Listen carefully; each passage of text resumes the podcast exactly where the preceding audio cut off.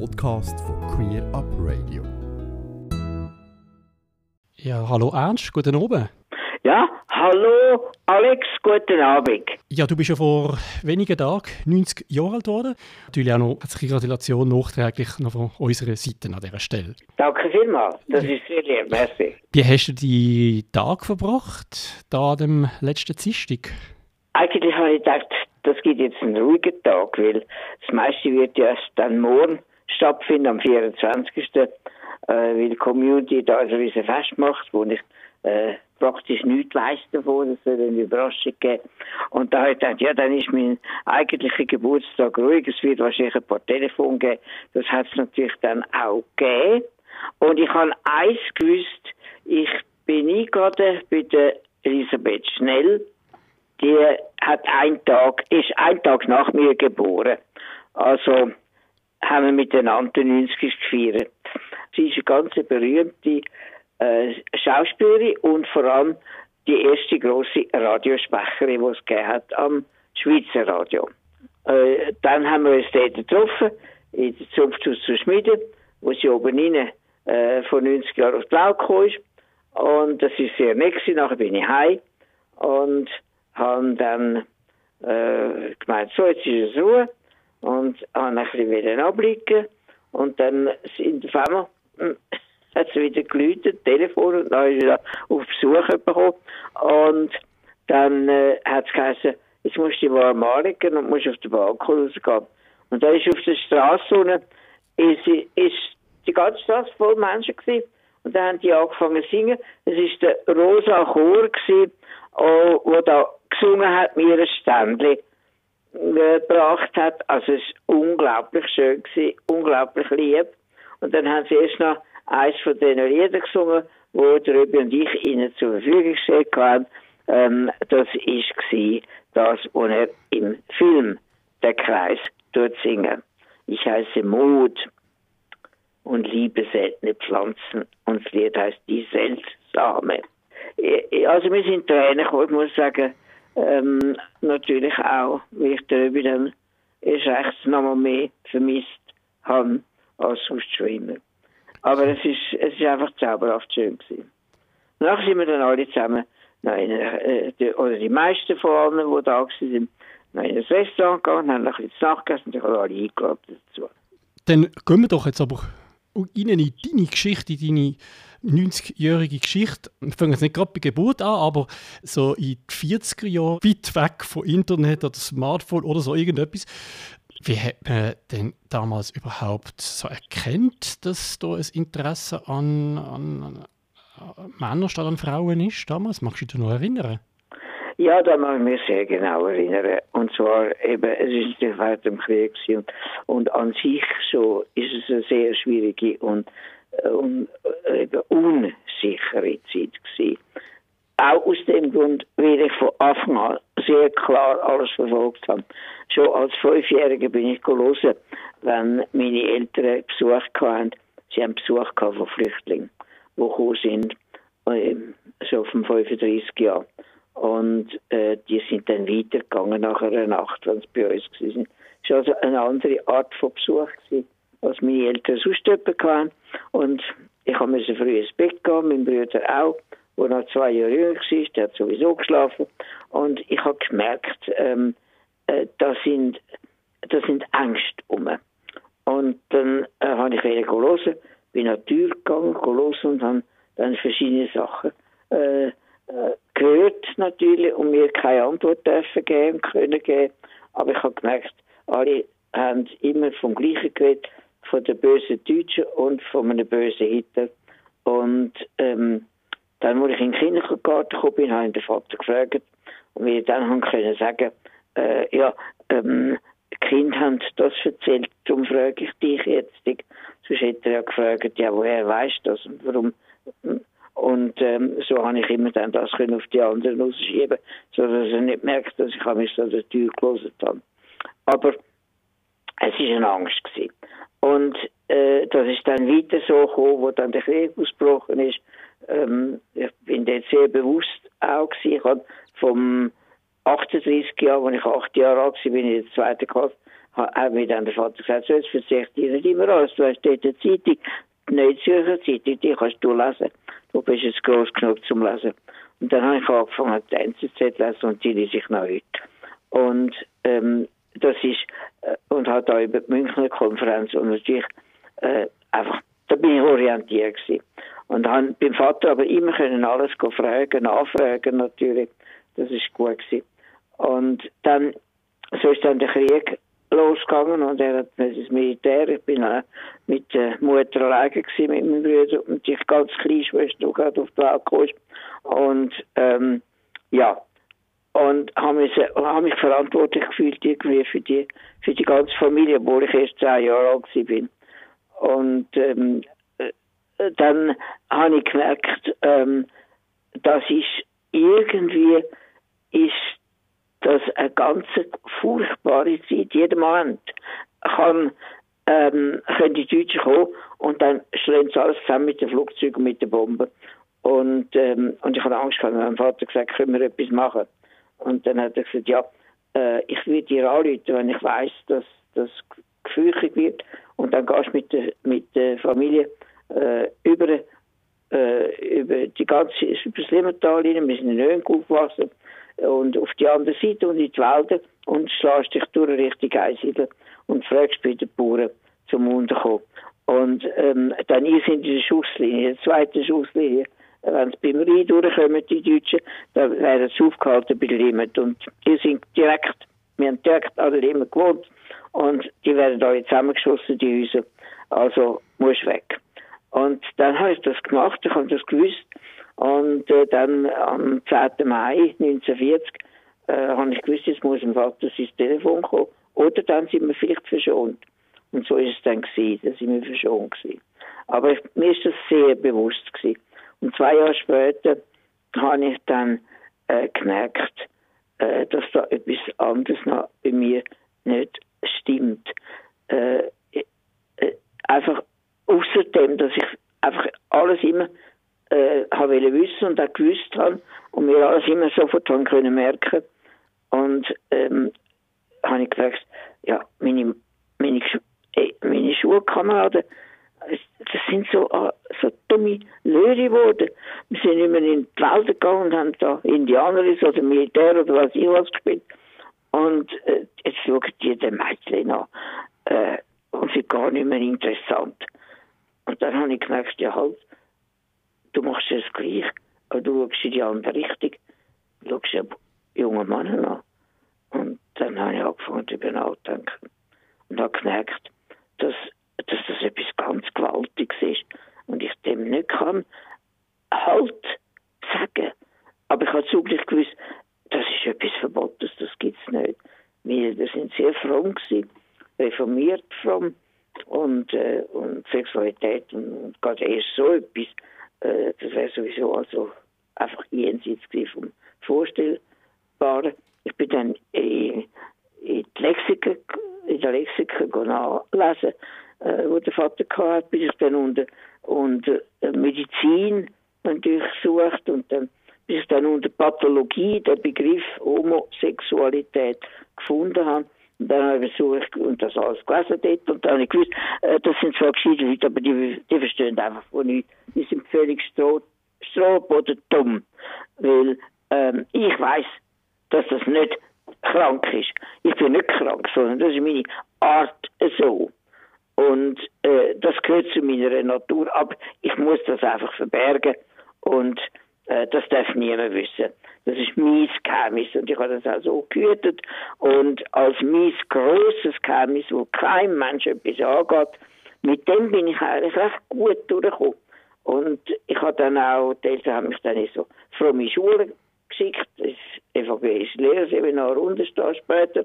Und, und dann habe ich, dort habe ich gemerkt, dass äh, jetzt, jetzt wird es langsam gefährlich, weil alle haben einen, einen Schulschatz irgendwie und ich habe keinen.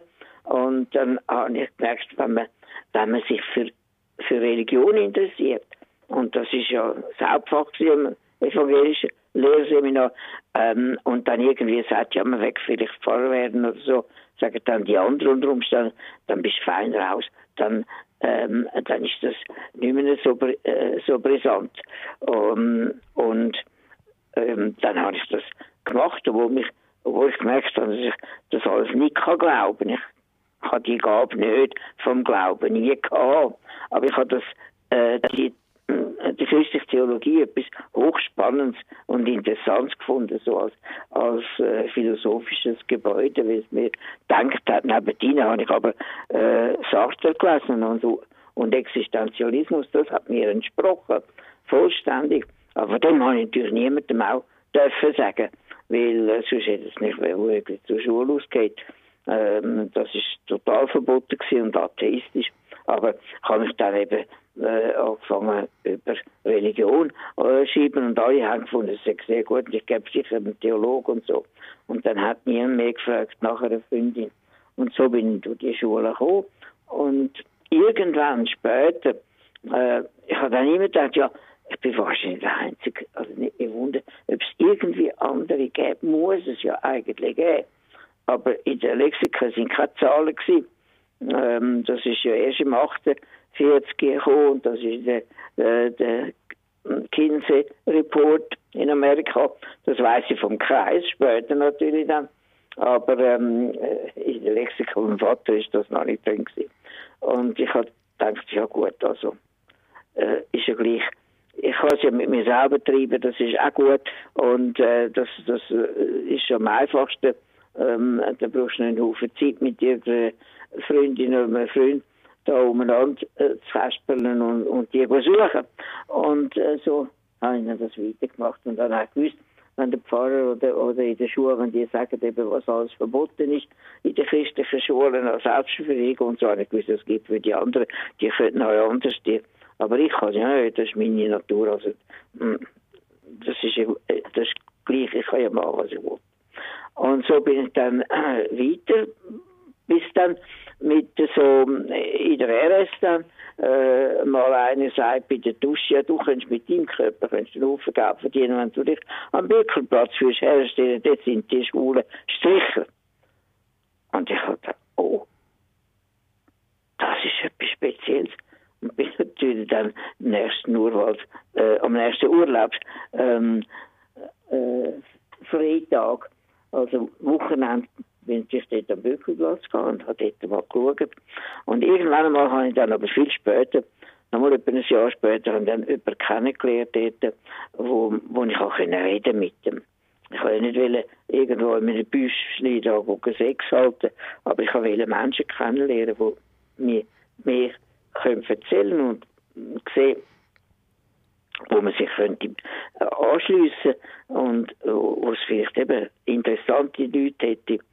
Und so bin dann dazugekommen, der hat dann mir Heftchen gezeigt vom Kreis und das ist dann auch so ein bisschen ein erstes Sexabenteuer geworden, auch wieder, äh, obwohl er also etwa zehn Jahre älter war als ich.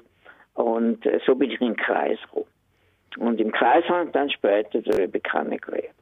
Und dann habe ich so angefangen zu wissen, wie das ist und habe gesehen, ähm, äh, dass es so eine Organisation gibt und habe so gesagt, ich will bei euch mitschaffen. Also da bin ich dann schon Lehrer gewesen und ähm, für, für geistig behinderte Kinder. Ich habe also Luther, ich bin als Sonderklasse gehabt, habe das studiert auch, Heilpädagogik und Psychologie. Und ähm, an der Uni Zürich hat man das können, hat man kein heilpädagogisches Seminar gehabt. Äh, das hat es einfach noch nicht gegeben. Aber mh, hm, das hat mich sehr interessiert. Und, und die Schüler sind großartig gewesen. Die sind zwar schwierig gewesen, aber arm und man hat aber können auf die Kinder eingehen und ihnen äh, ein Feld anbieten, wo sie angefangen haben, sich entwickeln, indem man sie immer positiv verstärkt hat. Und das, das ist etwas sehr Schönes, wirklich schön. Und äh, das habe ich getrennt, total vom Privatleben. Ich habe alles in der Schule gemacht. Ich habe in Zürich Nord Schule gehabt und im Seefeld am See gewohnt. Und wenn ich über den Milchbuck gefahren bin, dann ist die Schule dort geblieben und da ist das andere Leben angegangen. Und so äh, bin ich eigentlich recht gut immer durchgekommen. Und ja, Es ist damals so ein Tabu gewesen.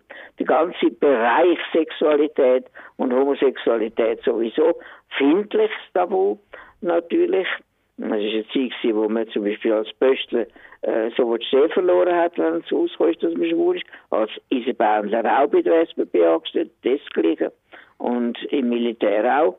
Und äh, da habe ich sehr, sehr müssen aufpassen, dass äh, für, als Lehrer sowieso, es war genau dasselbe gewesen, Kinderverführer und so weiter. Also, mh, mm, man hat äh, müssen ein Doppelleben führen. Ich habe nie gelitten darunter, weil ich einfach immer gewusst habe, äh, ja, die anderen, die, die kommen da nicht raus. Und das ist eigentlich mein eigener Bereich.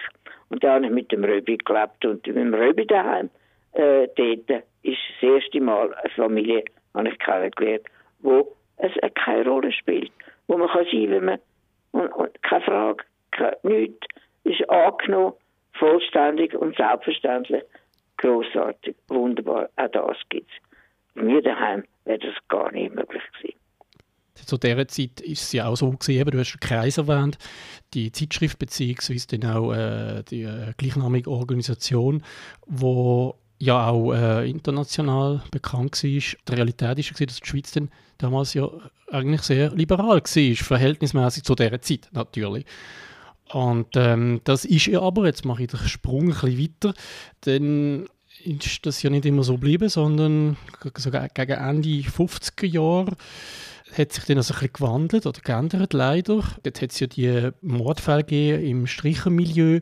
Das hat zu homophoben Stimmungsmacht geführt, die Polizei, Medien. Homosexuelle sind als pervers äh, abgestempelt worden und das hat wieder alles dazu geführt, dass Veranstaltungen verboten worden sind, Razzien durchgeführt worden sind und was ja auch etwas ganz äh, Schlimmes ist in der Schweizer schwule Geschichte, äh, man hat ein schwule Register mindestens auch ausgebaut, wahrscheinlich hat es ja schon existiert und, das finde ich jetzt persönlich auf, auf die, dein Leben ja bezogen auch sehr äh, sicher prägend und schlimm, dass neben anderen auch du von der Polizei verhört worden bist und äh, dabei auch Gewalt gegen dich äh, ausgeübt worden ist. Jetzt das ist eine Zusammenfassung. Da könnte man natürlich jetzt auch sehr lang über all die äh, Erlebnisse, die du da hast, ähm, reden. Ich würde das aber vielleicht mal ein bisschen ausblenden. Was mich würde interessieren ist, dass, eine Polizei ist, ist ja etwas, wo, wo eigentlich auch ein, ein Stück in den Schutz geht. Das ist ja genau das Gegenteil erlebt. Und wie stehst du heute, heute im, im, im Jahr 2020 zur Polizei und zum zum Staat in dem Zusammenhang? Weil der Staat ist ja immerhin der, gewesen, der schlussendlich zugelassen hat, dass das überhaupt passiert. Ja, weitestgehend ist das heute anders. Aber damals ist es plötzlich aufgebrochen. Wir haben ja eigentlich den Schutz gehabt, und zwar aus dem Grund, weil äh, in den 30er Jahren sind ein Haufen Flüchtlinge reingekommen, ähm, wenn ich schon gesagt habe, da hat es eine Schule dabei gehabt und sie haben sofort gesehen, viele davon haben gesehen, äh, dass es da in der Schweiz ähnlich zu und her geht wie in Österreich, vor dem Anschluss von Österreich, nämlich, dass es eine Nazi-Kolonne hat von Schweizer Freundler haben die geheißen. Also viele Schweizer, die Nazi sind und Nazi-Sympathisanten und haben wollen, dass die Schweiz auch ein Teil vom deutschen nationalsozialistischen grossen Reich wird. Und haben sich dafür eingesetzt. Und da sind äh, Schule an vorderster Front gestanden, ähm, um dagegen anzukämpfen. Zusammen mit einem Haufen anderen natürlich. Es hat äh, Schauspiel ausgegeben, als eines von denen, einer von diesen Orten, das war der einzige Ort, wo man ein deutsches Theater unzensuriert bringen, deutsche Klassiker, der einzige, die einzige deutschsprachige Bühne. Und es hat Kabarett gegeben, das Kabarett Cornichon, das Kabarett Pfeffermühle, wo es deutsches Kabarett war, von Exildeutschen, also von der Erika Mann, Tochter von Thomas Mann und ähm, mit ihrem Bruder äh, mit dem Klaus Mann, wo, wo das Wort geschrieben hat. Und dann haben die Schweizer gefunden, wir machen jetzt auch ein ähm, Schweizer Kabarett. Das war 1934 gewesen. Und, äh, und dann, ähm, im 38 ist dann Schauspiel aus, die neue Schauspielart AG gekommen. Und da ist der Verwaltungsratspräsident eben auch ein Schwuler gewesen, der Dr. Emil Obrecht. Und ähm, da hat man gewusst, es ist nie darüber geredet worden, aber man hat gewusst, ähm, ein Kern von denen, vor allem die Juden, die geflohen sind, und die Schwulen, die geflohen sind, aus Österreich und Deutschland, äh, die wissen, für wie sie sich einsetzen müssen, um zu vermeiden, dass bei uns Nazi Oberhand gewinnen in der Schweiz. Das ist also bis 1938, wo dann Österreich äh, äh, also nationalsozialistisch geworden ist, ist das eine große Gefahr gewesen. Dann haben die Schweizer angefangen äh, erwachen und haben dann auch angefangen, ähm, sich dagegen wehren und haben dann gesehen, wie wichtig das, das ist. Aber da haben wir einen Bonus gehabt. Äh, die Flüchtlinge haben einen Bonus gehabt und die Schwulen sind auch da dabei gewesen, in dem Bonus. Mm. Und das ist aber weiter im Volk nicht groß thematisiert worden. Und ähm, man hat ähm, gegen Juden hat man nichts gehabt, aber gegen Schwule hat man, hat man einfach gefunden, das ist obergrusig und das ist unsittlich und das ist Sünde von der Kirche her. Das ist damals ganz heftig so gewesen. Und ähm, da hat man einfach nichts gesagt. Und das Tabu ist dann aufgebrochen mit zwei Morden 1957 im Schulmilieu, also im, im äh, Strichermilieu. Äh, beide, die ermordet worden sind, äh, damals, die sind nicht äh, Abonnenten vom Kreis, von unserer Organisation oder von unserer Zeitschrift, die dreisprachig rausgekommen ist. Und ich habe dort mitgeschafft in der Redaktion, weil ich alle drei Sprachen, Deutsch, Französisch, Englisch, haben können. Und darum haben sie mich überall können ein bisschen brauchen. Und ähm, das einfach so nebendrin, natürlich, neben dem Beruf verborgen. Und, aber da natürlich mit dem Röbi zusammen, wo in der Theatergruppe war, vom Kreis. Das alles ist dann plötzlich in Frage gestellt worden, weil das ist so irgendwie durch die Mörder ist das aufgebauscht worden von den Zeitungen und ähm, dann sind so Nazi-Parolen gekommen 1957, also lang, lang nach dem Krieg und lang nach der Nazi-Geschichte, äh, so Parolen wie äh, Homosexualität, diese Eiterbeule am Volkskörper muss ausgestochen werden und so Sachen sind gekommen. Ähm, also wirklich wie zur Nazi-Zeit. Und, ähm, und da äh, ist eine ganz äh, starke Bewegung gewesen. Und die haben gesagt, ja, und was machen da unsere Behörden? Machen die nichts. Und dann ist die Polizei mehr und mehr gekommen und hat dann, äh, ist reingedrängt worden und hat etwas müssen machen. Und dann haben sie die Homoregister, wo sie schon seit langer Zeit hatten, seit den 20er Jahren, aber nicht mehr nie so aktiv, sind, haben sie aktiviert und haben ähm, dann ganze Aktionen durchgeführt. Und dann haben sie die Leute, die es haben können, äh, verhaften oder, oder was haben können, äh, ihre Ratien äh, auf den Posten bringen, weil sie sich nicht haben können ausweisen. Äh, dort haben sie es dann ausgequetscht und die haben dann müssen Namen nennen und weiß ich was. Und dann sind sie denen angegangen. Und so sind sie bei mir auch einmal eben am Morgen nach der Fünf äh, vor der Wohnung gestanden, sind in die Wohnung hier, haben so geboten, dass ich es auch müssen reinlassen und äh, haben gesagt, es ist ein Durchsuchungsbefehl. Ich verkehre mit minderjährigen Strichungen, das ist verboten gewesen, nach dem Gesetz damals. Homosexuelle Akte sind ja mit, mit über 20-Jährigen nicht verboten gewesen, aber seit dem 42. Aber äh, Stricher, äh, also Prostitution ist verboten gewesen und eben solche unter 20. Aber sie haben bei mir natürlich niemanden gefunden. Und ähm, da haben sie wieder müssen abzutteln, aber haben dann gesagt, sie machen dann das Protokoll. Und, und das ja gut, also. Und dann, äh, drei Jahre später, beim, wo wieder ein Mord passiert ist, dann habe ich eine Aufforderung bekommen von der Kriminalpolizei. Und, ähm, und, und da haben sie mir auch gesagt, so, äh, ich möchte da unterschreiben. Sie wissen, dass ich Schule sage und so weiter. Und, und ich möchte ein Protokoll unterschreiben, sagen, dass äh, sie für so Register und ich habe mich gewehrt natürlich und habe gesagt, dass ich mir sagen, warum? äh, ob sie, äh, mir das schriftlich geben, äh, dass sie mich verdächtigen als Mörder von dem, wo da ermordet worden ist, damit sie können so vorgehen gegen unbescholtene Bürger, abgesehen davon sage ich, als Lehrer auch ein Staatsangestellter, wie sie selber auch. Und dann hat er gewunken und dann sind zwei Polizisten gekommen und haben mich da äh, haben mit dem hintergerissen und, und mich an die Wand geschlagen und dann haben sie mir noch die Faust unter äh, das Kinn geschlagen. Also ich habe dann mit aus wieder Zähnen blühtet und und, ähm, und, und dann ist die Faust so fest gewesen, bei wem ist Zugstock gewesen und es hat wahnsinnig weh da. Aber die haben das bewusst. Und dann hat gesagt, ja, wir können sie behalten und können sie 24 Stunden bei uns im Keller eingesperrt lassen oder morgen wir bei ihnen in die Schule und sagen, wo sie sind und warum sie da sind. Das ist also reine Erpressung gewesen.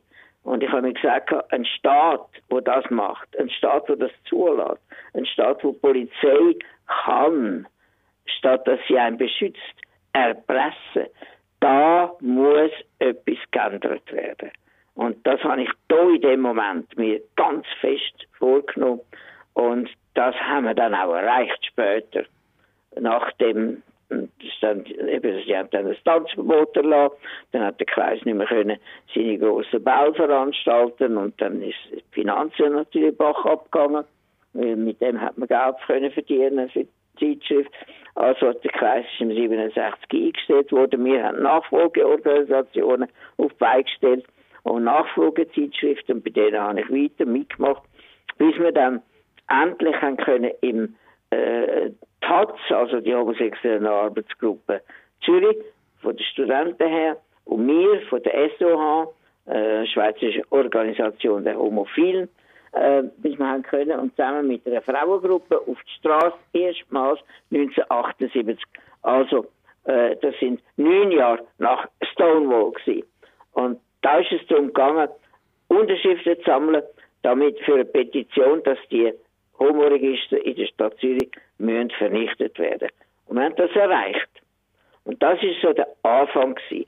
Und eben damit sich das ändert. Und dann ist es später weitergegangen mit anderen Organisationen und so weiter, bis wir dann eben das erreicht haben, was, was wir heute haben. Also äh, eben eine Revision vom Strafgesetzbuch mit, mit der Abschaffung von ungleichen ähm, Altersgrenzen äh, alle bis 16 oder auch äh, vom Verbot von männlicher Prostitution und die Aufhebung vom Verbot im Militärstrafgesetz. Und äh, das ist 1992 ist das mit der großen Mehrheit angenommen worden und dann haben wir können auch an Partnerschaftsgesetz gehen und so weiter. Man hat, dann ist, hat sich schlussendlich, heute kann ich sagen, äh, das ist erreicht, der Staat nicht mehr erpressen, die Zeiten sind vorbei. Endgültig. Und jetzt ist es schön, jetzt sind wir wieder in einem Staat, wo sogar schwule Polizisten organisiert haben mit Pink Cup. Und finde das super gut, ich kenne die gut. Und wo wir dann haben können, registriert werden, Röbi und ich, auf den 1.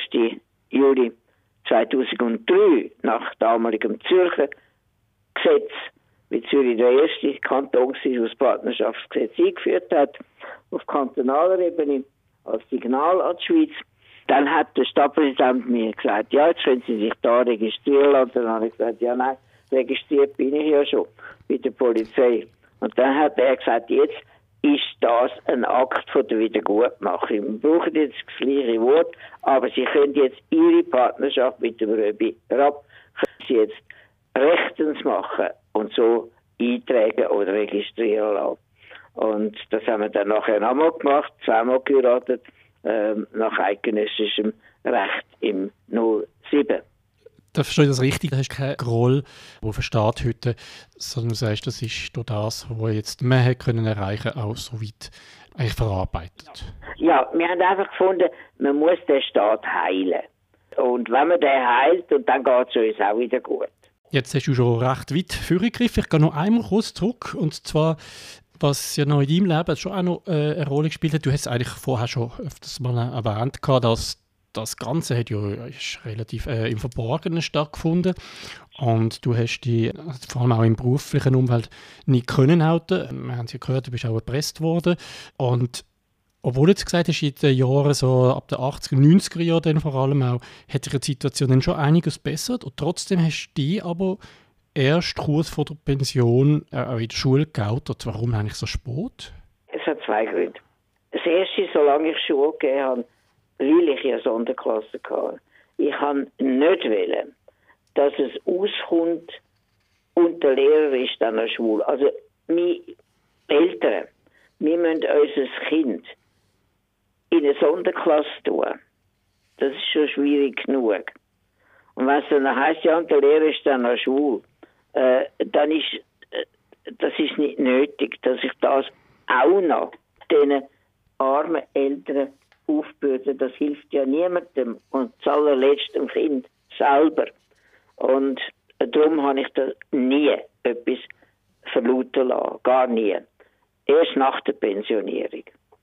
Das ist der eine Grund. Und der andere ist der, wenn man so lange versteckt gelebt hat und in dem versteckten Leben eigentlich sich gut zurechtgefunden hat und das noch ganz irgendwie ein bisschen genossen hat, so ein bisschen wie der Rumpelstitz, wo er dann erst seine spezielle äh, Art verliert, wenn irgendjemand seinen Namen kennt, dann, dann bleibt das an einem hängen, das Verbergen. Und das braucht ziemlich viel Zeit, bis man, man weiß es zwar, es ist nicht mehr nötig, aber bis man es dann auch wirklich kann machen. Zwischen öffentlich äh, sich einen Kuss geben oder sich umarmen, wenn man sich trifft in der Stadt, im öffentlichen Raum. Das haben wir lang nicht können. Einfach nicht können. Wir haben es nicht fertig gebracht. Bis wir dann den Giovanni kennengelernt haben. Und wir haben eben nie eine Ehe geführt. Und das würden wir auch nie wählen. Wir haben immer eine Dreierbeziehung, also nicht immer, aber, aber dann später haben wir eine Dreierbeziehung gehabt. Wunderbar ist die gegangen, 15 Jahre lang. Jetzt sind 17 Jahre.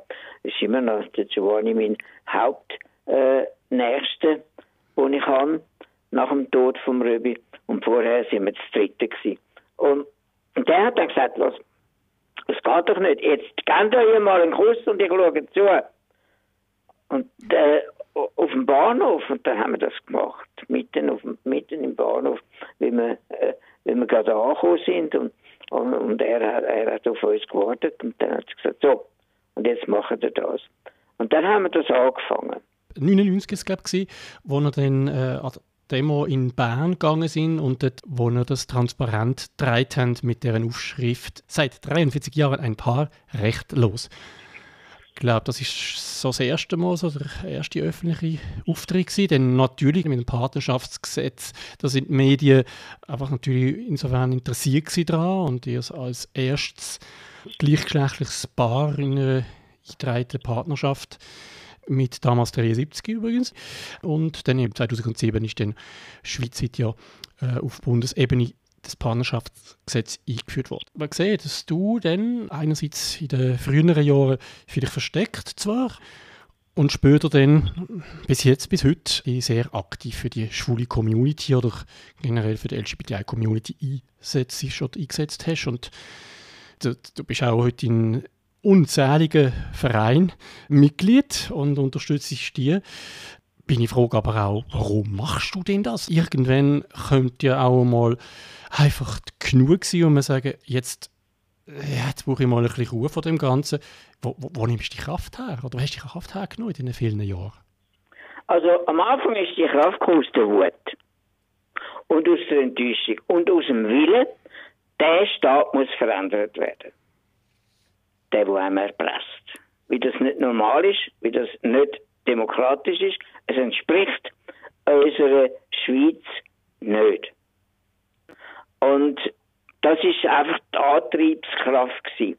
Und dann, wo wir dann mehr mehr können erreichen, also wo die Register gefallen sind und so weiter, die Schulregister und so, ähm, dann ist das ein bisschen etwas anderes gewesen.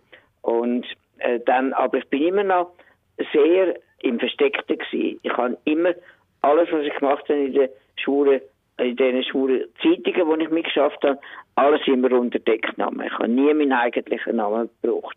Ich habe immer andere Namen gehabt. Und an die Öffentlichkeit bin ich auch nicht gegangen, außer eben dort, wo wir sind, gegangen, Unterschriften sammeln. Aber es ist dann nach der Pensionierung, haben wir gedacht, ja, jetzt könnten wir eigentlich.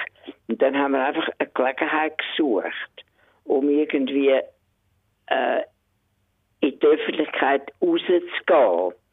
Und das hat sich dann ergeben mit zwei Ausstellungen. In Berlin 1997 ist die Ausstellung 100 Jahre Schulenbewegung Goodbye to Berlin und da hat es einen Abschnitt gegeben in der ganzen Ausstellung über, über weltweit, äh, also europaweit und, und Amerika, ähm, über äh, die Befehlsbewegungen der Schwulen. Ähm, da hat es auch einen Abschnitt über den Kreis und die sind zu uns gekommen, damals recherchieren. Und der Röbi hat einen Haufen Sachen noch vom Kreis und da sind sie fündig geworden. Und dann haben wir müssen, sind wir eingeladen worden an die Eröffnung damals im ähm, Haus der Künste in Berlin am 17. Mai, also Paragraph 175, 17. Mai äh, 1997, weil 1897, 100 Jahre vorher, die erste schwule Bewegung dort gegründet worden ist in Berlin durch den Magnus Hirschfeld, das wissenschaftlich-humanitäre Komitee. Und dann hat man das also vorgenommen wieder und hat das geführt. Und dort sind wir dabei gewesen. Und dann ist dort auch eine Gruppe von Schweizer Journalisten vom Welschen Fernsehen. Und hat uns gebeten, ob wir für das Welsche Fernsehen würden eine Führung machen und erklären, bevor die eigentliche Eröffnung von der Ausstellung ist, also wo es noch kein Mensch hat, wo man in Ruhe reden kann. Und äh, sie haben Bewilligung dafür. Und dann haben wir das gemacht. Und haben das auf Französisch gemacht, natürlich für das Welsche äh, Fernsehen. Und dann haben wir auch Reaktionen bekommen aus der Welschen äh, Schweiz darauf aber, wie wir dann dort ihnen bekannt sind. Und dann haben die aber gesagt, ja, die Deutschschweizer, die, die nicht und, aber ähm, die kommen dann schon einmal. Und zwei Jahre später ist dann Ausstellung geworden über den Kreis im Schulenmuseum in Berlin. Das erste Mal, dass man über den Kreis alleine eine Ausstellung hat. Und äh, bei dieser Eröffnung sind wir auch wieder dort gewesen. Und der Rübi hat noch ein paar Nummern, die er damals im Kreis auf der Bühne gespielt hat, hat er dort vorgetragen. Und von Anfang an bis zum Schluss ist es Team vom Schweizer Fernsehen, vom deutsch-schweizerischen äh, Fernsehen dabei. Hat er es begleitet. Das Abend ist dann bei 10 von 10 ist ein siebenminütiger Beitrag gekommen über die Eröffnung von dieser Ausstellung mit ähm, Röbi und mit mir. Unter anderem und natürlich all die anderen, die wesentlich beitragen und wo auch die Leitung ist vom Schulmuseum Berlin, die sind natürlich auch dabei gewesen äh, und sind in dieser Sendung auch gekommen. Aber sie haben fokussiert auf uns zwei, weil wir die einzigen Schweizer sind. Und dann ist das natürlich immer bekannt gewesen. Und dann haben wir gesagt, also, und wenn jetzt irgendwo mal etwas geht, dann gehen wir. Und dann ist im 99 ist dann das gekommen, dass die frische Justizministerin ähm, dann Nachfolge vom Kohler äh, übernommen hat. Und äh, der Strupp Metzler gewesen, und die hat dann ein bisschen endlich das aus der Schublade genommen, das Partnerschaftsgesetz hat das vor die eidgenössische Räte gebracht. Und das ist im September 99 gewesen. und jetzt sind wir nach Bern, äh, hat es eine Demo gegeben in Bern. Und, und da haben wir gesagt, da gehen wir, da gehen wir hin und jetzt machen wir mit, überall und sind schon vorher in Zürich an CSD gegangen und sind dort auch mitmarschiert. Und dann sind wir da mit. Und eben mit dem Transparent, ich habe dann gesagt, also wenn wir mitlaufen, laufen wir nicht einfach so mit, sondern wir machen das transparent. Wir müssen Aufmerksamkeit auf uns richten. Wir sind ein altes Schwulenpaar und das gibt nicht so viel. Und wir haben versucht, andere von unseren Freunden, die auch schon lange miteinander zusammen sind, dass die auch kommen, Niemand hat wollen. Niemand hat sich getraut. Da sind wir halt alleine gegangen. Dann haben wir gesagt, aber dann müssen wir Aufmerksamkeit auf uns richten. Und dann haben wir das mit dem Transparent auch geschafft. Es sind überall sind Zeitungen und Fernsehen und weiß ich was. Und haben natürlich immer unsere Botschaft gehabt, eben, wir sind jetzt 43 Jahre lang zusammen Und es ist nicht so, dass Schule einfach nur zwei Monate da Strohfeuer haben und nachher geht es wieder auseinander und können nicht treu und weiß ich was sein. Und, ähm, und äh, das ist alles ein Märchen, das tun wir jetzt durch. Und so sind wir dann bekannt worden. Ja, und dann nachher ist natürlich dann gekommen, eben, eben die Abstimmung, wie der Kanton Zürich dann vorgepresst ist, weil die anderen Kantone noch ein bisschen geschlafen haben oder ein bisschen länger Zeit gebraucht haben. Und dann sind wir dort in, die, in den Abstimmungskampf voll rein. Und dann 2000 ist natürlich ist noch die Euro Games sind in Zürich gewesen. Und dann haben wir die genau. Ausstellung vom Kreis aus Berlin können in einer kleineren Form im Landesmuseum zeigen. Und damit, und bei dieser Eröffnung haben wir wieder, äh, sind wir wieder im Fokus gestanden und haben gesagt, so, weil es jetzt im Landesmuseum zeigen will, ist die Schule Bewegung, der Kreis, die Organisation und die Schule Geschichte anerkannt worden als Teil von der schweizerischen nationalen Sozialgeschichte. Und das hat niemand widersprochen. Also, sie haben das wieder in der Zeitung kolportiert, was man da gesagt hat. Und das ist uns ganz wichtig gewesen. Und dann von dort an sind wir eingeladen worden, natürlich zu Interviews und, und, und im Fernsehen beim, und bei Tele Zürich und so. Hugo Bici hat dann äh, mal eine Stunde lang mit uns geredet im Tele Zürich, damals im 02. Und darum sind wir dann so bekannt gewesen. Da haben wir noch eine Ausstellung gehabt über Lesben- und Schwulengeschichte von der Schweiz im Stadthaus Zürich äh, im Winter 0203. Und mit dem sind wir natürlich auch wieder recht bekannt worden. Wir haben den Männertag gehabt und ein ganzes Team von Lesben hat endlich können die Lesbengeschichte aufarbeiten und zeigen. Und unsere Bedingung war von Anfang an, wir machen die Ausstellung nur, wenn die Lesben auch das gleiche Recht haben und können zu gleichen Teil mitwirken. Und das ist dann gelungen. Da, da bin ich heute noch absolut stolz drauf. Das ist das einzige, das allereinzige, wo ich das grusige Wort stolz äh, brauche, weil ich finde das jenseits, also stolz darf man nicht sein, das ist, das ist etwas Dummes. Ähm, aber äh, dass wir das haben können machen mit den Lesben zusammen, da bin ich stolz drauf. Okay. Das Ganze ist zwar einerseits schön, wenn man in der Öffentlichkeit kann sein kann, vielleicht für den einen oder anderen, vielleicht auch nicht so. Äh, eure Geschichte ist von der Barbara Bosshardt im Buch Verborgene Liebe veröffentlicht worden, also auch mit persönlichen Details. Dann im Film über der Kreis, wo 2014 erschienen ist, über äh, die Untergrundbewegung der Kreis, jetzt, ja, ist eure Geschichte dann auch der Aufhänger gewesen, oder hat sehr, sehr viel Platz können einnehmen du bist sozusagen mit dem Röbi zusammen, ja, sind da öffentliche Personen geworden. Ist das nie irgendein Problem gewesen, oder heute auch, du sagst, ja, nein, aber eigentlich will ich auch mal ein bisschen wieder äh, privat leben? Äh, wir haben immer Privatleben gehabt.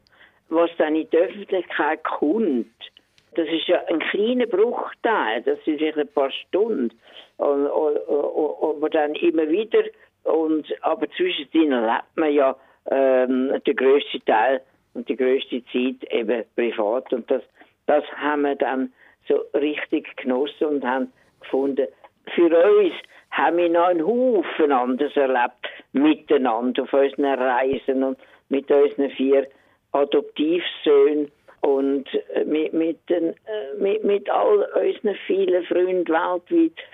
Ja, das, ist, das, sind, das sind einfach so, so Netz, in denen wir normal drin lebt. Und etwas anderes ist auch das, ähm, Menschen sind so ein bisschen trimmt darauf und äh, sagen uns dann immer, ja, ihr sind das Vorzeigepaar und weiß ich was, immer von Paar, immer von Paar. Und immer Rübi und Ernst und, und, und eben und schwule Paar etc. etc.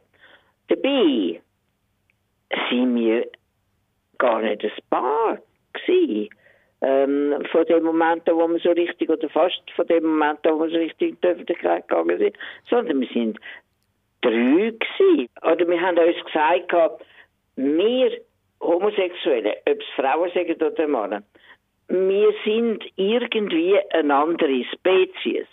Wir denken anders, wir fühlen anders. Unsere ganze Art von Leben ist nicht gleich das von der Heterosexuellen. wir haben keine, das äh, mir jetzt nicht, jetzt ist es mehr oder weniger auch äh, möglich oder so, dass man Kind hat oder adoptiert hat und so weiter und dann Enkelkind und so, ähm, das schon, aber, ähm, aber nicht alle. Und, aber wir sind, wir ticken irgendwie anders.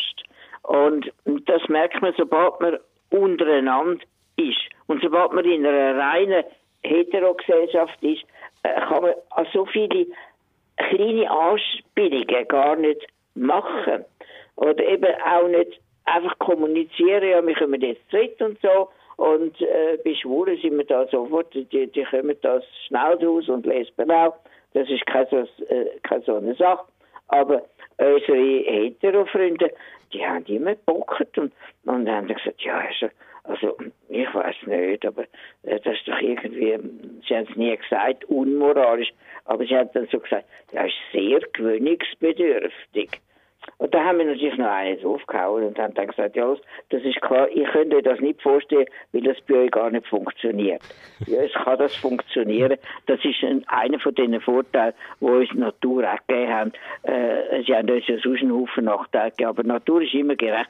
Sie gibt nicht nur Schlechtes einem oder Schwierigkeiten leitet sie einem in den Weg. Sie leitet einem auch mal äh, ein goldiges Ei in den Weg hinein. Und das ist das, dass wir eben gut auch können treten äh, gehen. Und ich kenne auch viele, die als Paar gescheitert sind, aber nachher weiter als Freunde miteinander verkehren.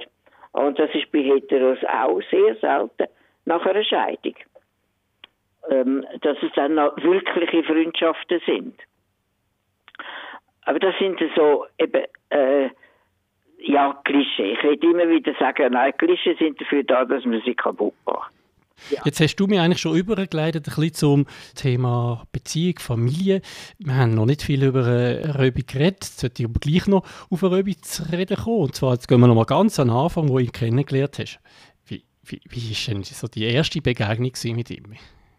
Ja, es war ein wunderbares Wesen. Gewesen. Also einfach ein Traum von jungen Mann. So wahnsinnig schön, so unglaublich äh, liebenswürdig und doch unerhört stark, sobald er auf der Bühne gestanden ist.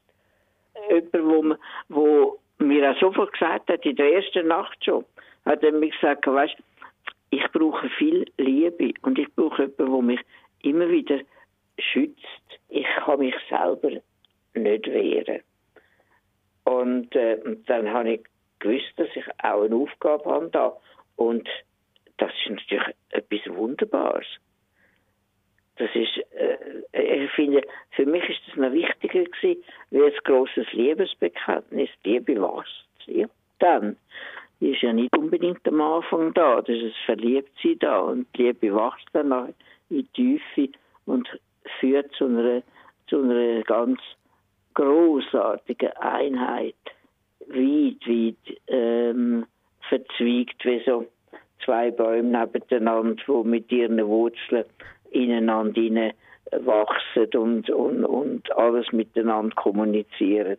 Gibt es irgendwo, oder für dich persönlich, so ein, Rezept, wie schaffen das, dass es so lange so tiefe Liebe ist? Ja, wenn der Rübi nicht krank geworden wäre, dann wäre wär das noch heute genauso. Das denke ich, ja dann wäre noch da. Es spielt, die Zeit spielt eigentlich dann gar keine Rolle mehr, ob es 100 oder 200 Jahre wäre. Es wäre immer so. Aber es ist, ähm, ja, die Natur ist so, sie geht einfach immer weiter und irgendwann mal sind die Kräfte verbraucht und ja, dann passiert halt ähm, ein Abstieg, ein Zerfall vom Körper und schlussendlich der Tod. Das gehört zur Natur. Und ähm, wenn es dann so passiert, wir haben das immer gesagt, der, der von uns mal zuerst äh, wo muss zurückbleiben, der hat schlecht losgezogen. Und das ist so. Das ist eindeutig. Und er hat dann immer gesagt, ich hoffe, ich bin es nicht. Ich, ich habe viel mehr Mühe als du. Und ich habe dann immer gedacht, für mich, haben das nicht wollen sagen. Ich habe es dann manchmal auch gesagt, doch, ähm, ja, das finde ich nicht ganz so. Und ähm, aber ähm, ja, äh, ja, es ist, es ist so oder so, es ist grauenvoll. Es ist halt, du bist in der Mitte oben angeschnitten. Und es ist die eine Hälfte, die weg ist. Und die andere Hälfte muss weiterleben. Und eine Hälfte lebt, wird nie mehr ganz. Und eine Hälfte lebt halt auch nur noch hälftig weiter und muss sich, wenn die Zeit weiterläuft, in der neuen laufenden Zeit, eine neue Realität langsam, wo da ist, hineinfinden, Schrittli um Schrittli. Und es tut grausam weh. Und zum Glück habe ich den Giovanni, weil er hat, er ist auch hälftig. Der Röbi ist für uns mittig mhm. von uns Tränen. Und ihm fällt der Röbi genau gleich. Und es ist gleich heftig, auch wenn es erst nur 15 Jahre sind, statt 62. Aber, aber zwei halbe haben kein Ganzes. Das ist auch nicht so. Wir müssen miteinander weitergehen. Und wir haben jetzt in diesen äh, anderthalb Jahren hat sich eine, eine tiefe, andere Beziehung und ein Zusammensein entwickelt. Und das wird sich noch weiterentwickeln. Am Anfang bin ich nicht sicher gewesen. Ich dachte, ja, fallen wir auseinander und jeder muss seinen eigenen Weg gehen. Aber nein, wir spüren mehr und mehr, dass es funktioniert und dass wir zusammengehören in einer anderen Art und der Röbi immer noch mitlebt bei uns. Mhm. Auch auf eine andere Art. Aber ja, es geht in, in, in, in einer anderen Realität geht's weiter. Das ist wunderbar. Und ja, einfach, das kann man annehmen und, und kann staunen und, ähm, und kann, wie, wie bei allem, einfach offen sein. Ohne irgendeinen Gedanken oder ohne Wille irgendetwas planen. Das ist ja das Geheimnis, äh, wo man uns immer wieder gefragt hat, äh, warum haben die nie Krach mit, nie, nie Krach gehabt miteinander. Weder der Röbi äh, mit mir, noch mir mit dem Giovanni. Äh, es ist, und es ist ja nie, es ist dem Röbi und mir nie ein böses Wort gefallen. Gar nie. Und dann haben sie schon gefragt, damals, ja, was ist da für ein Geheimnis oder was? Oder hm, gibt es da irgendwie einen Ratschlag? Das gibt es nicht. Ähm, das ist einfach unmöglich. Aber es ist das, wenn man jemanden gerne hat und wenn man mit jemandem verwurzelt ist, ja, dann ist man ja offen für den anderen und will den anderen nicht irgendwie umkrempeln, so wie ich mir ihn vorstelle. Das ist völlig falsch.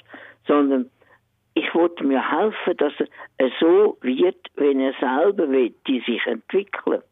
Und ich kann ihm auf dem Weg helfen. Und so haben wir uns gegenseitig immer wieder gestützt. Und manchmal haben wir gesagt, ja, aber wie ist jetzt das? Wenn wir uns auseinander entwickeln, ja gut, dann entwickeln wir uns halt auseinander. Das ist auch möglich. Aber dann bist du nebenan anders. Aber du bist noch da. Und äh, unsere Gefühle gegenüber einander bleiben ja gleich. Es ist einfach äh, ein Offensein gegenüber allem, was geschieht. Ohne Wille zu werden. Ohne irgendwie Wille, äh, einen Willen irgendjemandem aufzuzwingen da kann man auch loslassen. Auch wenn es weh tut, muss der andere auch können ziehen lassen. Was sicher auch weh da hat in deinem Leben, ganz im Gegensatz zum, zum Röbi, ist ja dein Schwulsein deiner eigenen Familie lang, fast bis zum Schluss nicht akzeptiert worden. Ich glaube, vor allem von der Mutter und, und, und die Schwester haben, haben eher Mühe gehabt. Was würdest du sagen, wie hat dich das prägt so auf das weitere Leben? ich habe versucht, ähm, von dem frei zu werden. Ich bin sehr, sehr ähnlich wie meine Mutter. Und da habe ich immer schon als kleines Kind habe ich, äh, äh, eine Art wie Spiegel gehabt, so wie es mal nicht. Und ihre wunderbaren Seiten, die habe ich alle übernommen. Und wir haben uns können, äh, über so manches freuen und unterhalten und äh, ihre tiefe Liebe und ihr Verständnis von Musik, das, äh, das hat weder mein Bruder noch meine Schwester noch mein Vater gehabt, aber wir zwei haben das gehabt und, und auch für, für ähm, äh, ganz, ganz spezielle Arten von Kunst, von, von, von Lyrik und, und Gedicht und so weiter und selber Gedicht schreiben und selber ähm, ganze Geschichten schreiben und so weiter, riesige Fantasie und so. Das haben wir alles gehabt. Und äh, das ist wunderschön gewesen. Aber äh, sie ist krankhaft eifersüchtig gewesen und ich kenne Eifersucht nicht. Überhaupt nicht. Null. Und zwar wegen dem, weil ich es an ihr gesehen habe, was das, zu was das kann führen kann, was für Verengungen und Schwierigkeiten. Und ich gefunden, das muss man nicht haben im Leben. Äh, und so ist es auch mit Schwulsein, das hat sie nie akzeptiert. Sie hat einfach immer gefunden, irgendwie der Muskel zwischen ja, das ist, das ist stehen bleiben auf einer, auf einer unentwickelten und nicht fertig entwickelten äh, Stufe. Und ähm, ja, und äh,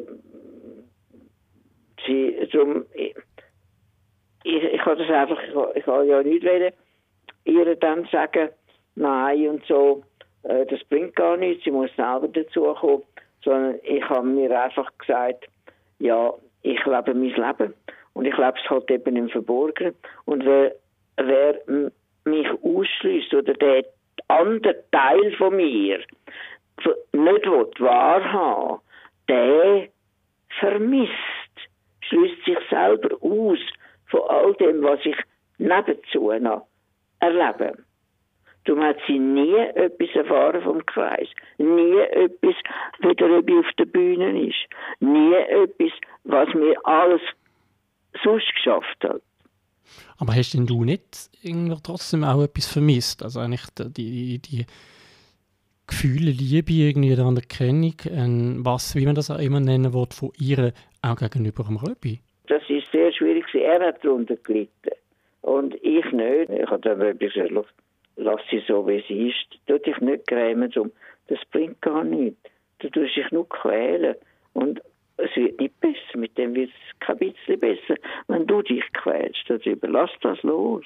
Versuch das einfach zu vergessen. Und dann ist er wieder mitgekommen es ist wieder manchmal gegangen, manchmal ist es nicht gut gegangen. Mit dem Vater hat er viel besseres Verhältnis gehabt. Die haben sich recht gut verstanden.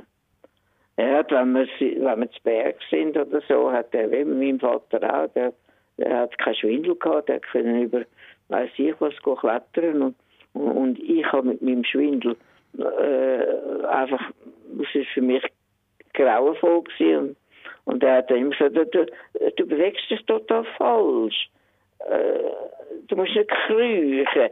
Äh, und ich habe ich ha nicht anders können, sonst wäre ich umgekehrt. Wir nicht, nicht und weich gewesen, haben mich gar nicht mehr getragen. Und er und der Röbi, die sind da überall die Geräte reingehüpft und so. Ja. Dir auch wichtig ist, oder immer noch wichtig ist, dass man einfach überhaupt weiß, was ist passiert. Und ich spreche jetzt so vor allem die Schweizer schwule Geschichte an. Ich glaube, ohne dies und um Röbi sein Engagement in dieser Sache wäre möglicherweise heute vieles gar nicht mehr so bekannt. Ihr habt ein Buchprojekt gehabt, aber das ist nicht zustande aber immerhin, und das ist sehr, sehr wertvoll, die Webseite schwulengeschichte.ch. Was hat euch denn bewogen, das zu machen? Ja, das ist, es sind zwei Sachen gewesen.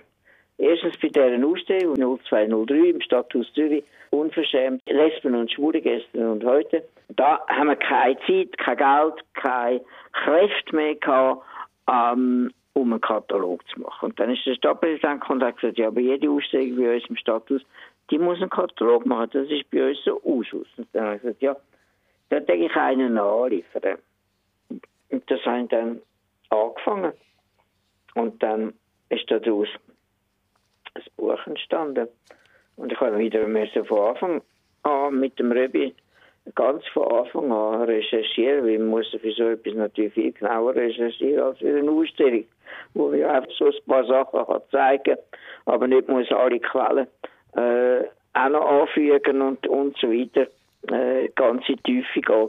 Und bis es dann so war, wie es jetzt ist, sind das zehn Jahre gewesen von unserem Leben, wo, wo ich vor allem, der Röbi auch, aber ich vor allem geschafft habe, wie ein Verrückter. Einfach Tag um Tag um Tag um Tag um Tag.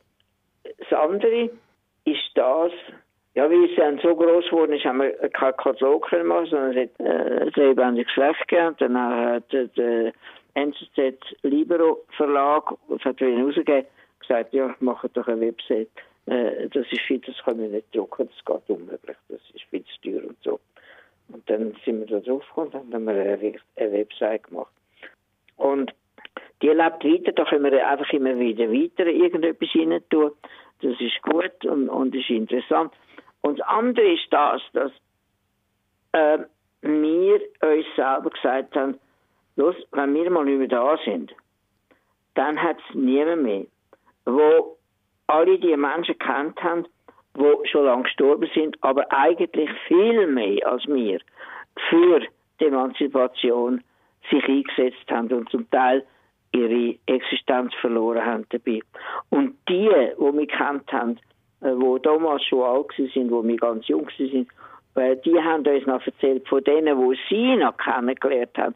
Also die, die ganz am Anfang gestanden sind, wo sie noch kennt haben. Von denen haben wir also aus erster Hand über die haben wir erfahren. Und darum haben wir dann gesagt, wenn wir nicht mehr sind, dann weiß es niemand mehr. Wir müssen das irgendwie aufschreiben. Und dann haben uns alle, äh, die uns kennt haben, alle unsere Freunde, haben gesagt, ja, machen das, machen das, machen das. Ja, dann haben wir es auch gemacht. Ich habe mir dann überlegt, ich muss das, ich muss einen Anfang haben und ich muss irgendwo äh, bis an die Wurzeln gehen. Und ähm, das ist die Frage, woher kommt die Ächtung von gleichgeschlechtlich liebenden Menschen ob es um Frauen oder Männer oder irgendjemand sage, woher kommt die Ächtung? Denn die gibt es nicht, ich habe das feststellen, in gewissen anderen Kulturen und die gibt es auch nicht im Altertum. Darum ist dann das erste, der erste Abschnitt von der ganzen Schwulgeschichte heißt Ächtung. Und dort gehe ich dem nach.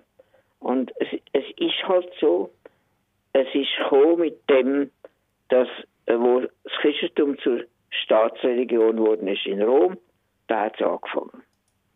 Es liegt, in der, es liegt nicht beim Jesus selber, aber es liegt bei allen denen, die dann die Theologie entwickelt haben.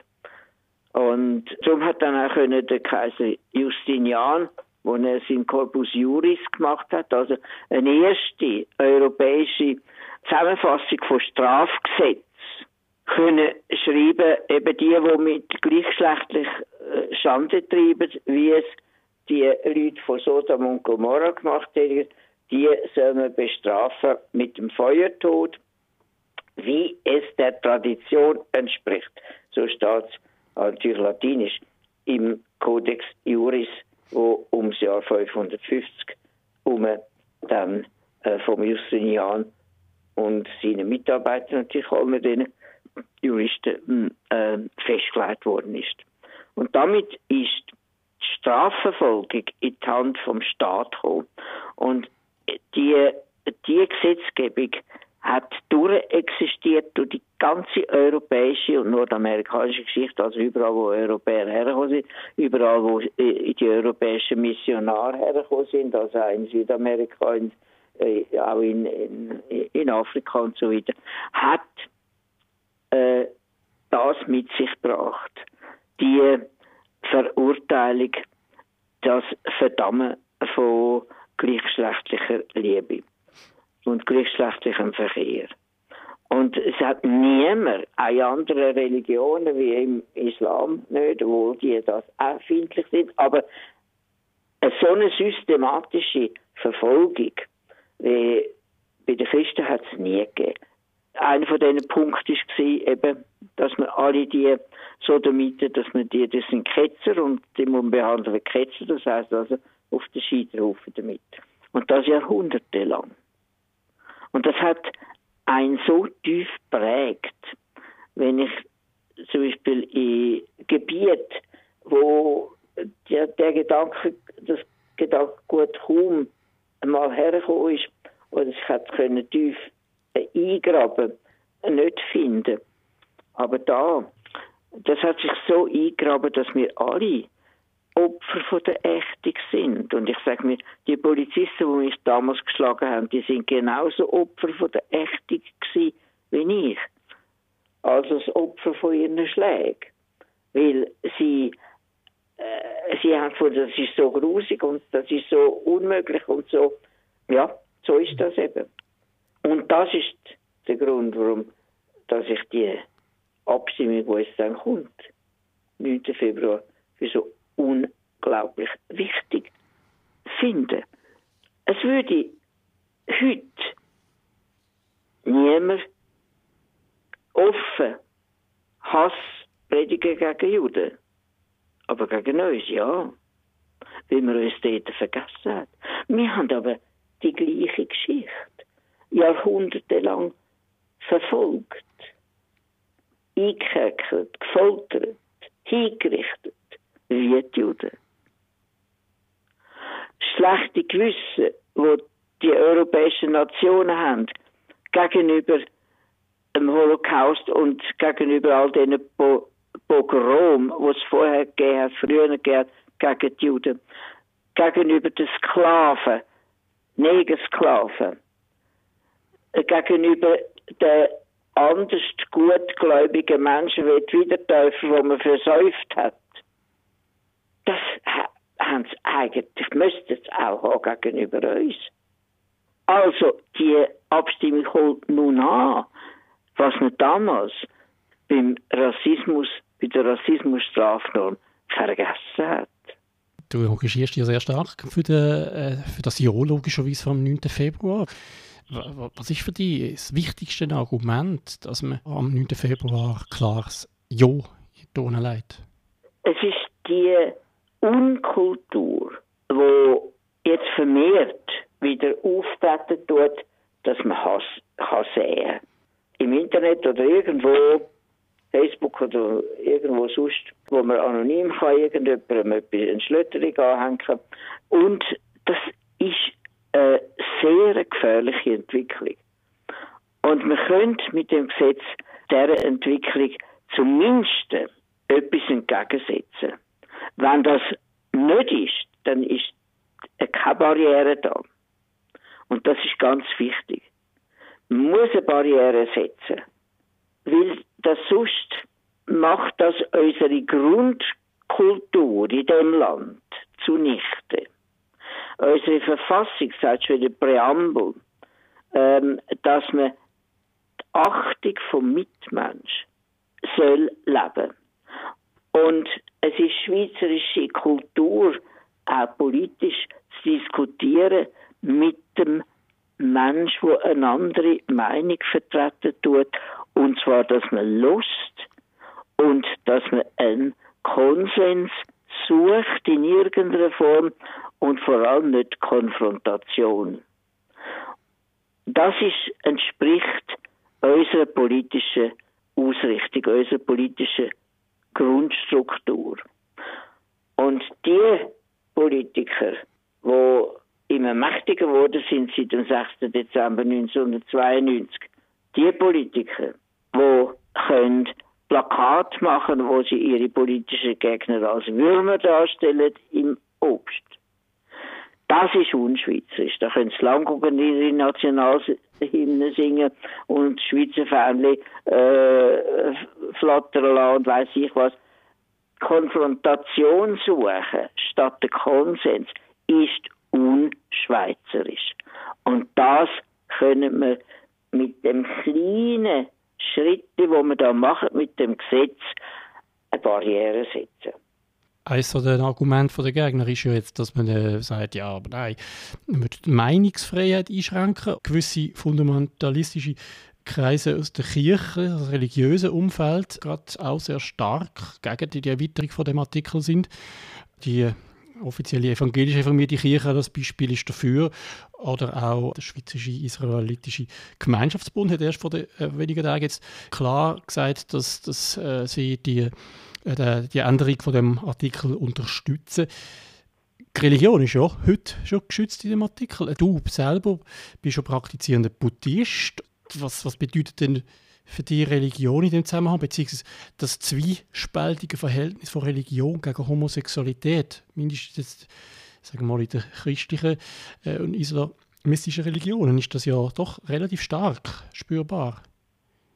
Ja, das ist sehr stark spürbar. Ich meine, ist, ich will da nicht so tief abgraben, dass uns ähm, die Nicht-Orthodoxen, die selber sind nicht politisch, zum sie sich nicht drin, äh, dass uns unsere jüdischen Mitbürger unterstützen, ist ganz klar. Weil sie wissen, wenn das abgelehnt wird bei uns, dann werden die Gegner sofort die ganze Rassismusstrafnorm versuchen zu bodigen. Sie wollen das, das ist ihr Fernziel. Und das weitere Ziel ist dann das, dass man freigehen kann mit Hassstreuen. Und dann haben wir Zustand wie in den späten 20er Jahren und Anfangs 30er Jahren in Deutschland wo Nazis haben können einfach alle ihre Gegner zu Säu machen. Und das darf nicht passieren bei uns. Und darum, unsere jüdischen Mitbürger, die wissen genau, um was es geht. Darum unterstützen sie uns. Und bei den Frommen äh, ist es halt so, das sind äh, weitgehend fundamentalistisch denkende Menschen. Was heißt das?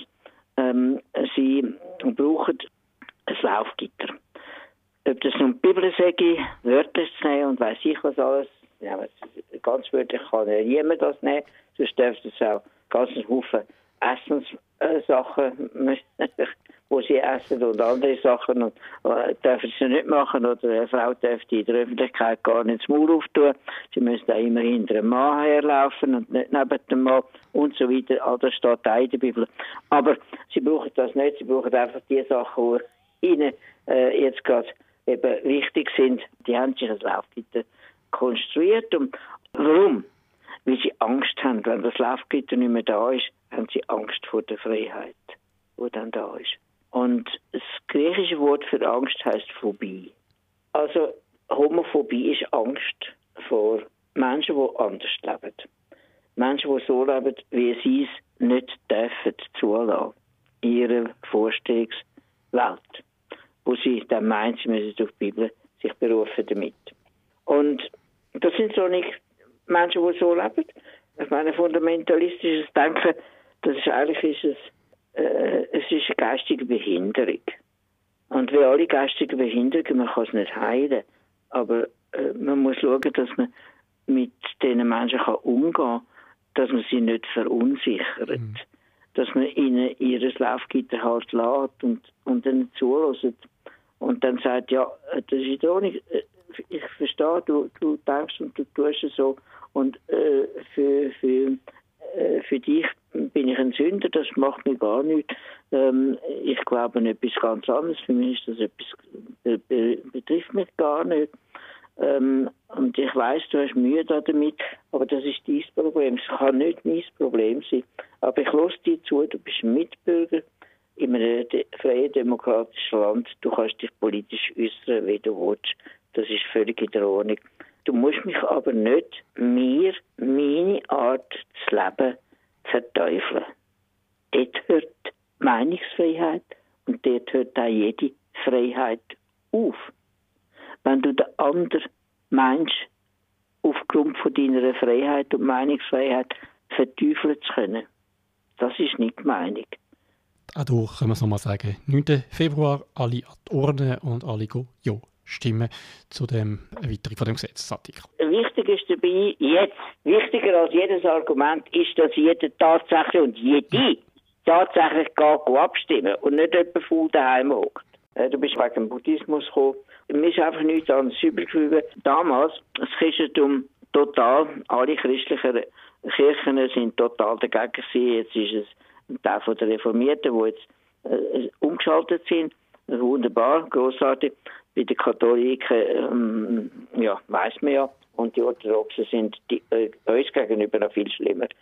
Also ist mir als junger Mann gar nichts anderes übrig geblieben, als etwas anderes zu suchen, eine andere geistige Heimat zu suchen. Und äh, mich hat mich schon, äh, hat mich schon immer die indische äh, Weg stark äh, interessiert. Ich habe mich für Gandhi interessiert. Ich habe mich gefragt, woher bezieht der Mensch, wo ohne Waffe gegen das damals noch immer bestehende gewaltigste Weltreich, wo sie je gegeben hat, antritt und sagt, ihr habt mein Land besetzt und ich will, dass ihr als unsere Freund unser Land verlöhnt. Dann, wenn wir unsere Freiheit wollen, mit Waffengewalt erobern, dann beschmutzen wir das Ziel Freiheit. Woher hat der Kraft, waffenlos anzutreten als Einzelne gegen eine Weltmacht? Und das ist der Grund, da habe ich angefangen, indische Philosophie und Religionen zu lesen und mich hinein vertiefen und bin dann zum Buddhismus gekommen. Und habe gesehen, das ist keine Religion, das ist eine Philosophie, das ist eine Psychotherapie, das ist eine, äh, das ist eine Naturwissenschaft und es ist die Wissenschaft, wie ich die Welt wahrnehme, wie ich mich wahrnehme und wenn ich erkennen kann, dass meine eigene Persönlichkeit eine Illusion ist und ich muss die Lehrer loslassen.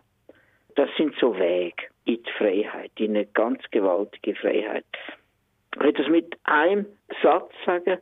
Auf dem Grab von äh, Nikos Kazantzakis, großartiger griechischer Schriftsteller, steht, ich hoffe nichts, ich fürchte nichts, ich bin ein freier Mensch. Damit hat er eigentlich alles gesagt. Was ich noch ansprechen ist, also es hat sich viel verändert und wir haben heute, das merke ich ja selber auch schon, es hat sich auch in meinem Leben, oder seit ich jung war, einiges verändert und wir haben heute wieder eine junge, neue Generation, eine queere Generation. Sie nennt sich queer, das ist etwas, wo ich glaube, Begriff, ich weiß es zwar nicht, vielleicht ist der Begriff doch auch schon gefallen, mal früher, auch in, in deinem Leben, aber für mich ist es eher ein neuerer Begriff. Wenn jetzt du als 90-jähriger, erfahrener Mensch auf die jungen Menschen schaust, jetzt vor allem auch queere Menschen, wo liegen aus deiner Sicht allfällige Herausforderungen heutzutage, gerade für die Generation? Ich sehe gewisse Gefahr in dieser Zersplitterung, dem, was man so sagt, Buchstabenmenschen. Und ich bin darum sehr glücklich, dass das Wort queer wieder ein bisschen stärker jetzt kommt. Ich hoffe, das wird noch stärker rein wir sind alle queer. Und damit sind alle gemeint. Auch Transsexuelle, auch Asexuelle, die sind alle queer. Sie sind nicht im Mainstream. Und wir alle werden immer eine Minderheit sein und eine Minderheit bleiben mit allen Nach- und Vorteilen von einer Minderheit. Und also wir queere Menschen. Das Wort queer kommt auch wieder aus dem Englischen und es bedeutet eigentlich gar nichts anderes als unser deutsche Quer. Die, die ein bisschen quer zum Mainstream liegen. Und das finde ich ein wunderbares Wort, das man kann eben für uns alle brauchen und wo man nicht wieder aufsplitten und sagen, ja nein, ich bin nicht queer, ich habe noch etwas extra und das und dieses und jenes. Das tut uns nur schwächer. Wort sind Wort und Wort sind Hülse, wo man muss mit Inhalt füllen und wo man sich kann verständigen darüber. Und je mehr man aufsplittert, dann geht es wieder Leute beim Turmbau von Babel, dass sie sich am Schluss nicht mehr verständigen können, weil alle andere Sprachen reden. Und das muss ja nicht sein innerhalb von der Community. Das ist mal das eine und das andere, sie haben natürlich äh, sehr, ich, ich sehe Jetzt gerade mit der Milchjugend, wo ich von Anfang an mit dem Röbi zusammen haben wir gerade gesagt wunderbar. Das sind nun Leute, die wieder politisch auch Interesse haben und nicht nur Party machen und so. Da kommt etwas Neues, da kommt etwas, etwas auf, eine Bewegung von unten her, wo sich sagen, ja halt, die Zukunft gehört uns. Wir müssen sie auch gestalten können. Wir müssen sie mitgestalten können, sonst bestimmen die, die die Zukunft gar nicht mehr erleben und legen uns nur Balken in den Weg aus ihrer eigenen Sicht, aus dem, was sie erlebt haben. Wir, uns gehört die Zukunft, wir müssen sie schaffen. Das ist eine, eine wichtige Grunderfahrung und, und, und Grundeinsicht, nach der muss man weiterleben. Ich finde, dass solange es lebendig ist und vorwärts geht, ist das wunderbar. Das soll so sein. Und ich meine, ich sehe dort auch die, die ganze Klimabewegung, wo ich auch schon längstens darauf gewartet habe, dass so etwas passieren sollte, auch als etwas sehr Positives. Es sind Aufbrüche da, um können festgefahrene Strukturen wieder aufzubrechen. So ist es immer gegangen. Immer. Das ist auch in der 68er-Bewegung so gewesen. Das ist schon im letzten Jahrhundert, in den 20er Jahren nach dem Ersten Weltkrieg gewesen. Das kann man noch wieder zurückgehen, die ganze romantische Bewegung nach den napoleonischen Kriegen ist es so ein Aufbruch gewesen. Und äh, ein Aufbruch führt zu etwas Neuem, man muss das wieder schauen, wie das ist. Und irgendwie, man schlaft wenigstens nicht ein. Und wir als Minderheit, wir sind genauso auch wie, wie die Juden, wir sind der Surteig im Volk. Wir sind die, die äh, jedes Mal wieder neu kämpfen für unsere Rechte und nicht können einschlafen. Wir sind auch die, die irgendwie besser sein als die anderen, damit man uns nicht unsere Job wegnehmen Das sind riesige Herausforderungen und Ansporn, um etwas erreichen und um etwas meistern. Gibt es irgendetwas, neben dem Jahr am 9. Februar natürlich, für die Zukunft, wo du dir am meisten, oder was wünschst du dir noch am meisten für die LGBTIQ-Community in der Zukunft? Wir müssen weiter unterwegs sein, solange wir noch nicht die genau gleichen Rechte haben. Das ist unsere Pflicht gegenüber unserer Verfassung. Solange es ein Sonderrecht gibt für uns oder Sonderunrecht, müssen wir da schaffen. Es geht darum, dass man immer wieder unterwegs ist, weil es verändert sich ja dauernd alles.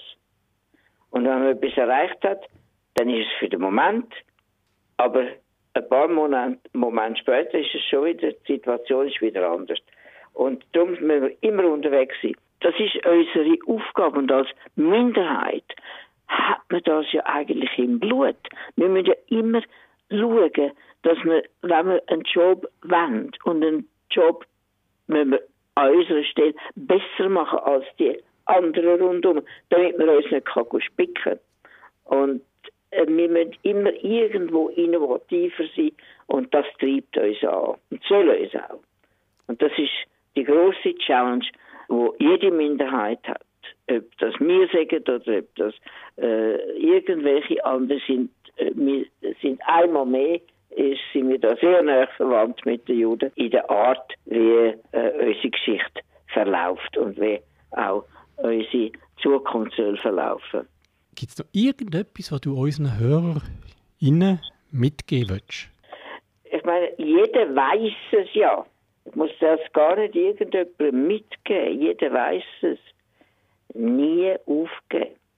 Vor allem nicht sich selber aufgeben. Man kann sich in Frage stellen. Immer wieder. Das ist nötig und das ist gut. Aber nie aufgeben. Sondern immer wieder gibt es Weg zum Weitergehen. Immer. Sehr schön. Ernst, dann bleibt mir nur noch dir ganz herzlich zu danken für das interessante Gespräch hier bei Queerbeat, Queerbeat. Äh, mein Sendenname spielt genau mit dem, was du ja angesprochen hast. An dieser Stelle auch herzlichen Dank für deinen unermüdlichen Einsatz für das Recht von Homosexuellen in den vielen Jahren von deinem Leben. Und das ähm, denke ich, das ist etwas, was ich jetzt nicht nur von mir aus sage, sondern ich glaube von vielen Menschen. Vielen Dank. Und, und wir sind ja nur ein kleiner Teil, sind ja alle hinter uns, die nicht mehr sind wo die eigentlichen Pioniere sind und die eigentlichen Kämpfer und wo eben riesige Verluste getragen haben. Verlust von der Existenz. Viele müssen fliehen in andere Länder und so weiter. Die sind nicht mehr da. Und alle Dank geht an die. Und ich sage dir jetzt nochmal Danke fürs Gespräch. Ja, alles Gute und äh, gute Nacht dann. Ganze Sendungen und mehr findest du auf queerupradio.ch.